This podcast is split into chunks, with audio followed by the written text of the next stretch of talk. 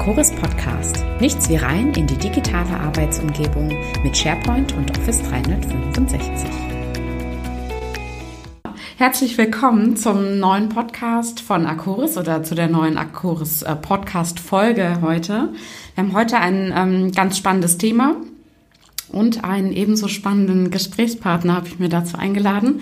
Ähm, ich habe heute Markus Sextro äh, hier mit dabei. Er ist ähm, Geschäftsführer der SNS Connect und seit März ähm, mit der SNS Connect auch Mitglied der Akas Group.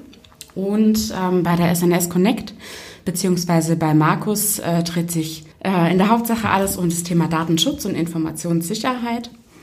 Und für dieses ähm, ja, spannende Thema beziehungsweise die Veränderungen ähm, aktuell zum Geschäftsgeheimnisgesetz habe ich mir ihn als Interviewpartner heute eingeladen und ähm, ja, ein paar Fragen mitgebracht. Und ja, ich würde jetzt mal kurz erstmal an dich als Intro ein, äh, weitergeben, dass du dich kurz vorstellst. Und dann würde ich noch mal kurz auf die Fragen eingehen, ähm, die wir heute besprechen wollen, die wir beantworten wollen für Sie. Und ja, Herzlich willkommen, schön, dass du heute dabei bist. Ja, vielen Dank. Ich freue mich auch dabei sein zu können. Das ist ein bisschen Premiere für mich hier beim Accoris Podcast. Aber ja, wie, ich, wie du ja schon gesagt hast, ist das Thema Datenschutz und Informationssicherheit sind so die Steckenpferde in der SNS Connect. Und dabei begegnen einem auch ganz viele juristische Fragen und Gesetzgebungsgeschichten. Und dabei ist uns natürlich auch das Geschäftsgeheimnisgesetz über den Weg gelaufen. Und mhm. was vermutlich dann auch ein bisschen dazu geführt hat, dass wir heute hier zusammensitzen. Richtig, genau. Denn wir wollen heute ähm, ein paar Fragen klären rund um das Geschäftsgeheimnisgesetz. Zum einen erstmal, ähm, worum es bei dem Geschäftsgeheimnisgesetz geht. Ähm, wir werden klären, was eigentlich ein Geschäftsgeheimnis genau ist, ähm, was sich jetzt verändert hat und ähm, dann auch im Prinzip, was eigentlich grundsätzlich auf EU-Ebene entschieden wurde und äh, wie sich das jetzt für Unternehmen, für Organisationen, was das Ausmaß der Entscheidung ist, welche Folgen damit einhergehen. Ja, du als Experte hast vielleicht da auch noch einen, einen Rat für uns beziehungsweise äh, für unsere Zuhörer. Ja, zum Abschluss haben wir dann natürlich noch die Frage oder die Frage, die Sie sich vielleicht jetzt auch stellen, äh, wie wir denn ähm, als Acoris Podcast mit unseren Themen Zusammenarbeit, äh, Zusammenarbeitsportale, Dokumentenmanagement, äh, ja, jetzt das Thema Geschäftsgeheimnisgesetz thematisieren. Und da wollen wir nachher einfach auch nochmal den Bogen spannen, was das denn äh, für unsere Ablagesysteme, Strukturen, für die ganzen Informationen, die wir einfach in der Hauptsache oder mehr und mehr digital ablegen, was das dann bedeutet. Und dann würde ich mit der ersten Frage einfach starten. Worum geht es eigentlich beim Geschäftsgeheimnisgesetz genau? Ja, also vermutlich haben viele Leute in Unternehmen eine ganz unterschiedliche Vorstellung davon, was sie für ein Geschäftsgeheimnis halten oder eben was auch nicht. Mhm. Und ja, jetzt haben wir eben ein Gesetzgebungsverfahren innerhalb der EU hinter uns. Das heißt, auch nicht mehr so taufrisch eigentlich. Das heißt, in 2016 ist das Ganze schon äh, in Kraft getreten mit der EU-Richtlinie.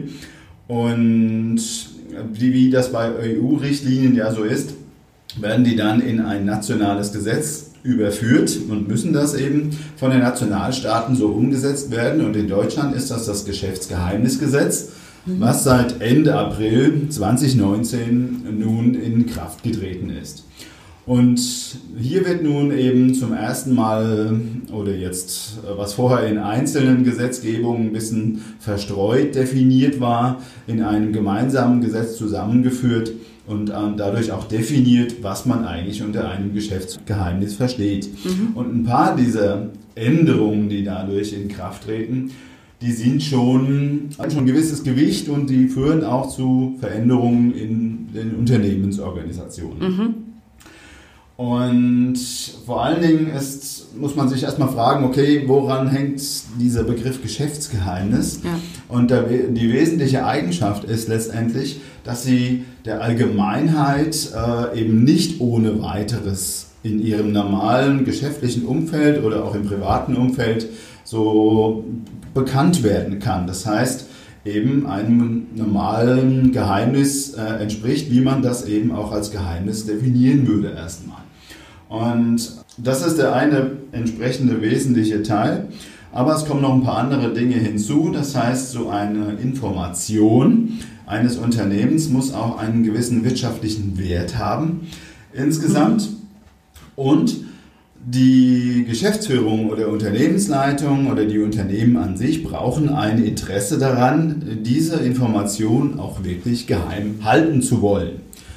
Und das, was jetzt wirklich neu an der ganzen Geschichte ist, ist, sie müssen entsprechende Maßnahmen, also angemessene Geheimhaltungsmaßnahmen umsetzen, um aus einer Information eines Unternehmens auch tatsächlich ein Geschäftsgeheimnis zu machen. Okay, das ist das, was neu ist. Ähm, das hast jetzt alles schon ähm, sehr, sehr gut erklärt. Das heißt, ich habe es richtig ähm, so verstanden, die Unternehmen definieren, was für sie de facto das Geschäftsgeheimnis ist. Ja, das ist eine Anforderung, die dahinter steht vor allen Dingen. Und okay. das ist auch vielleicht eine Sache, die schon zu einer ersten Neuerung für manches Unternehmen zumindest führt, mhm. dass man sich überlegen muss, mit welchen Informationen hantiere ich denn überhaupt und was davon ist für mich ein wirkliches Geschäftsgeheimnis, was auch eben einen Unternehmenswert abbildet mhm. und was davon ist vielleicht weniger wert oder weniger wichtig. Hast du ein konkretes Beispiel, wenn wir jetzt gerade so um das ein bisschen greifbarer zu machen? Nun, das hängt natürlich an, im gleichen Zusammenhang wie mit dieser, naja, halbwegs klassischen Datenklassifikation. Das heißt, wenn man jetzt eine normale E-Mail heranzieht oder keine Ahnung, ein Angebot, was man versendet oder einen Vertrag, den man schreibt, und dann hängt es natürlich davon ab, wie viel äh, Wirtschaftsleistung und Wert hängt in einer Information eben hinten dran. Mhm.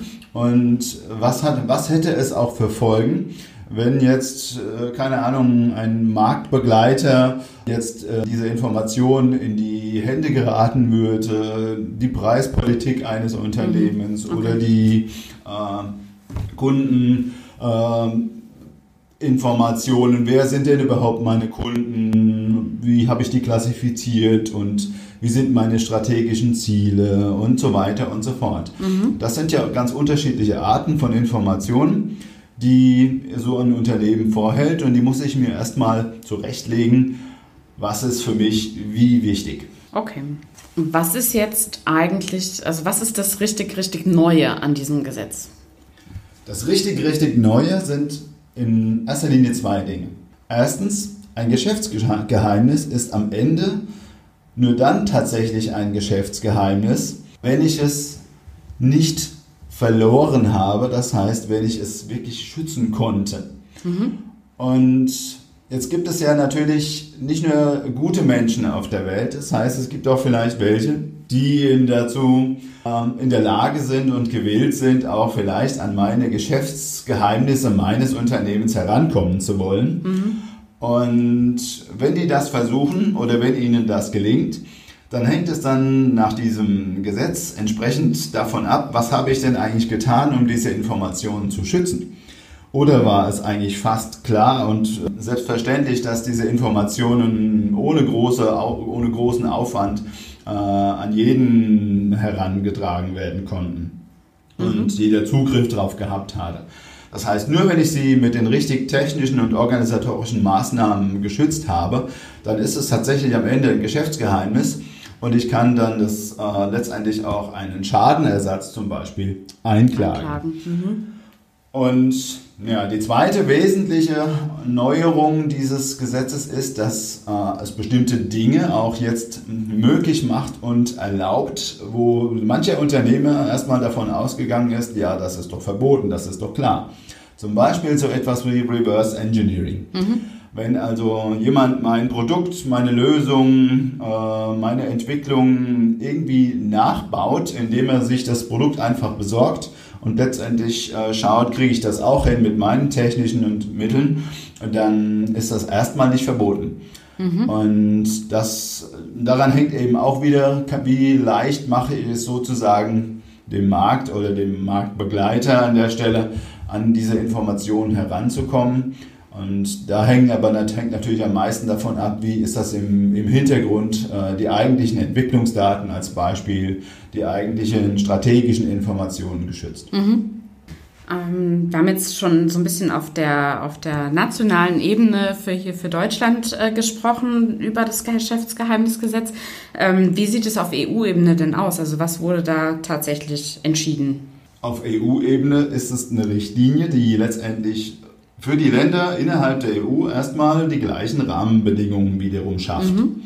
Und was natürlich äh, sich ein bisschen unterscheiden kann im Einzelfall, weil es ja nicht wie beispielsweise bei der DSGVO eben eine Verordnung ist, sondern die für alle dann exakt gleich gilt, sondern hier haben wir ein, jeweils ein nationales Gesetz dahinter. Das heißt, es kann in Spanien, Portugal und Frankreich in den Details anders ausschauen als die Regelung in Deutschland. Mhm. Aber die Grundlagen äh, einer solchen Richtlinie sollten oder müssen in jedem nationalen Gesetz aber erstmal so umgesetzt sein. Ja, dann steigen wir tiefer ein und ähm, ja, klären einfach mal, was, was, ja, was verändert sich jetzt konkret? Ähm, was haben Unternehmen, Organisationen zu tun? Was ist denn das Ausmaß der Entscheidung? Welche Folgen bringt das Gesetz jetzt mit sich? Die wichtigste Aufgabe, die sich äh, für ein Unternehmen daraus ergibt, ist, die eigenen Daten zu klassifizieren. Mhm. Zu betrachten, was habe ich welcher Wert hängt an welcher Information und wie gehe ich mit diesen Informationen eigentlich um. Das heißt, wer, wem stehen sie zur Verfügung?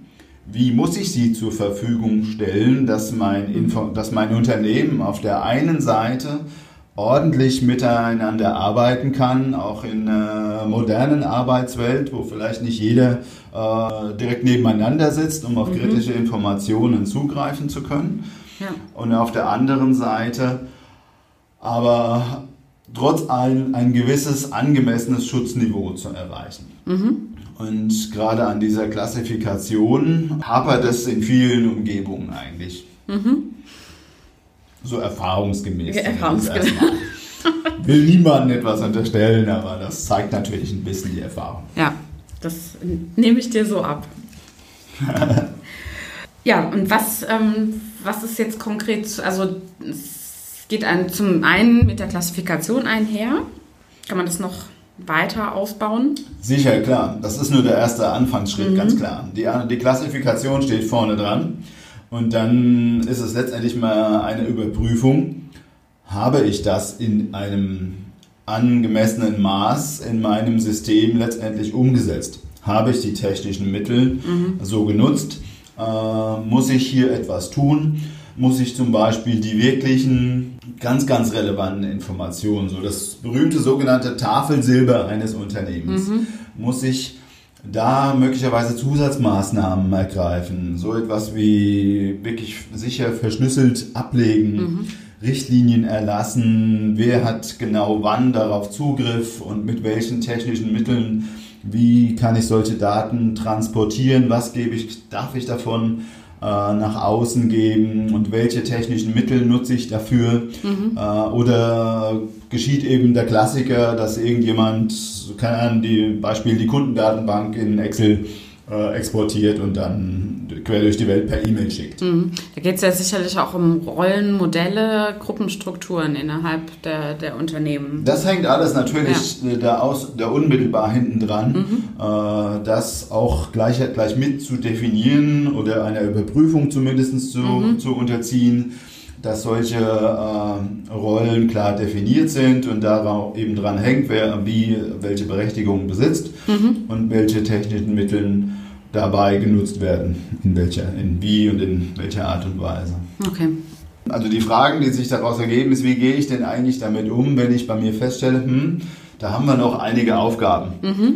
Das heißt, da noch ein bisschen Bedarf besteht. Da muss ich eben belegen, okay, mit welchen äh, technischen Mitteln, mit welchem Produkt, mit welchem System kann ich das Ganze äh, in der Praxis dann umsetzen. Wie sieht das Ganze dann in der Sicherheitsumsetzung und der Anforderung auch aus? Das mhm. sind ja zwei verschiedene Welten eigentlich. Das heißt, das eine ist, äh, wie gehe ich mit meinen Dokumenten und Unternehmensinformationen um? Was benutze ich dafür für eine Technik? Mhm. Und ja, wie schütze ich die Technik und den Umgang damit? Das ist die andere Welt, die hinten dran genau. folgt. Und das ist ja dann eher so ein bisschen das, oder das ist genau das SNS von SNS-Thema, genau. Und das, das andere ist Akoris, richtig. Exakt, genau. Deswegen, ähm, Deswegen sitzen wir hier sitzen zusammen. wir heute zusammen, so schaut's aus. Gibt es von deiner Seite so einen, so einen Expertenrat, den du jetzt ähm, aussprechen kannst für unsere Zuhörer? Wie man ähm, jetzt auch vorgeht, was, ja, ein Expertenrat, eine, eine Handlungsempfehlung? Der ist eigentlich einfach zu sagen. Alle, die, alle, die der Meinung sind, dass sie Information, wirklich schützenswerte und wertvolle Informationen in ihrem Unternehmen haben, mhm. sind gut beraten, jetzt loszulegen und zu prüfen, wie gehe ich damit um aktuell? Mhm. Und entspricht das den Anforderungen auch äh, des Geschäftsgeheimnisgesetzes, damit ich im Zweifelsfall, wenn doch vielleicht irgendetwas schiefgegangen ist, tatsächlich irgendwie in, auch an Schaden irgendwie ausgleichen kann, Schadenersatzforderungen an irgendjemand stellen kann. Und ich rede jetzt nicht gleich von irgendeinem äh, super komplexen Hackerangriff oder sonstigen mhm. Geschichten, mhm. sondern schon einfache einfache in Anführungszeichen äh, Dinge wie ich keine Ahnung hol mir eine Infektion mit so einem Trojaner irgendwie rein und der klaut mir irgendwelche Daten mhm. äh, passiert ja durchaus auch und habe ich dann überhaupt eine Möglichkeit, äh, Schadenersatz zu fordern? Und dann hängt es eben äh, daran, an festzustellen, war mein, äh, meine, meine Schutzmaßnahme, mein technisches System geeignet, um mhm. überhaupt eine Chance zu haben, am Ende Schadenersatz ja. zu bekommen. Ja. ja, jetzt haben wir recht ausführlich über das Thema Geschäftsgeheimnisgesetz gesprochen. Ähm, und wie schon am Anfang angekündigt, äh, steht da ja dann schnell auch die Frage im Raum, wenn Sie bisher die Folgen des Akoris Podcasts gehört haben, äh, wo denn jetzt da die Schnittstelle zwischen ähm, dem Geschäftsgeheimnisgesetz und äh, den Akoris-Themen, die ja dann Collaboration Communication sind. Wir, wir kümmern uns in Unternehmen um die Prozessdigitalisierung, Workflow-Automatisierung. Ähm, dann brauchen wir jetzt noch den Bogen ähm, um das zum Thema Geschäftsgeheimnisgesetz zu spannen. Und da, wir haben gerade schon mal so kurz gesprochen, ähm, war schon relativ klar, warum Akoris äh, heute mit SNS darüber spricht. Aber ich denke, das kannst du an der Stelle auch einfach nochmal ausführen, dass ähm, unseren Zuhörern, ähm, die sich ja dann auch ähm, beim Hören immer nochmal äh, mit den Themen Collaboration Communication beschäftigen und das Akoris-Themenfeld kennen, äh, wie wir da jetzt den Bogen ähm, spannen können, damit klar wird, warum wir heute über das Geschäftsgeheimnisgesetz gesprochen haben. Ja, klar, das ist, eigentlich liegt das auf der Hand, aber man muss sich das immer wieder verdeutlichen. Wir vergleichen ja eigentlich zwei Welten miteinander. Das heißt, wir nehmen ein Stück Papier mit, einem wichtigen, mit einer wichtigen Information drauf, sei es ein, keine, eine vertragliche Regelung zwischen Unternehmen, mal ganz allgemein gesprochen. Und solange die auf dem Papier ist, dann ist da äh, der Schutz in aller Regel, der auf so ein Stück Papier äh, wirkt, äh, keine Ahnung, ein Ordner, der in einem verschlossenen Aktenschrank drin steckt. Mhm. Und sobald ich das Ding auch nur irgendwie transportieren muss, wird das Ganze mit der Sicherheit schon relativ. Das heißt, Digitalisierung zu nutzen, dann solche Informationen in digitale Dokumente zu überführen, die dann auch in Arbeitsprozesse eingegliedert werden, in den Workflow eingegliedert werden, die moderne Tools nutzen und trotzdem noch dann vielleicht auch entgegen der üblichen Erwartung äh, geschützt sind, weil die richtigen technischen Mittel dahinter stehen.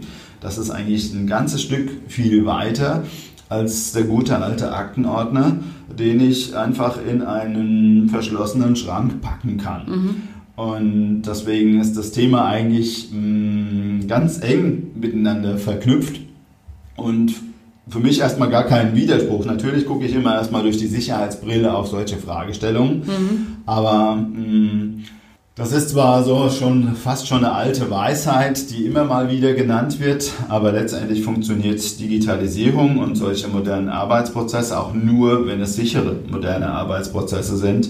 Das ja. heißt, ohne Sicherheit gibt es keine gescheite und erfolgreiche Digitalisierung am Ende. Ja, wunderbar.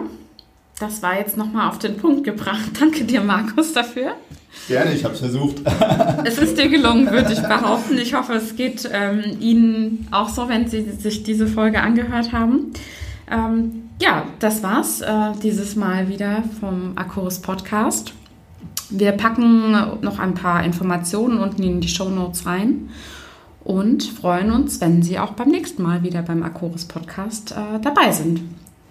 Bis dahin und tschüss.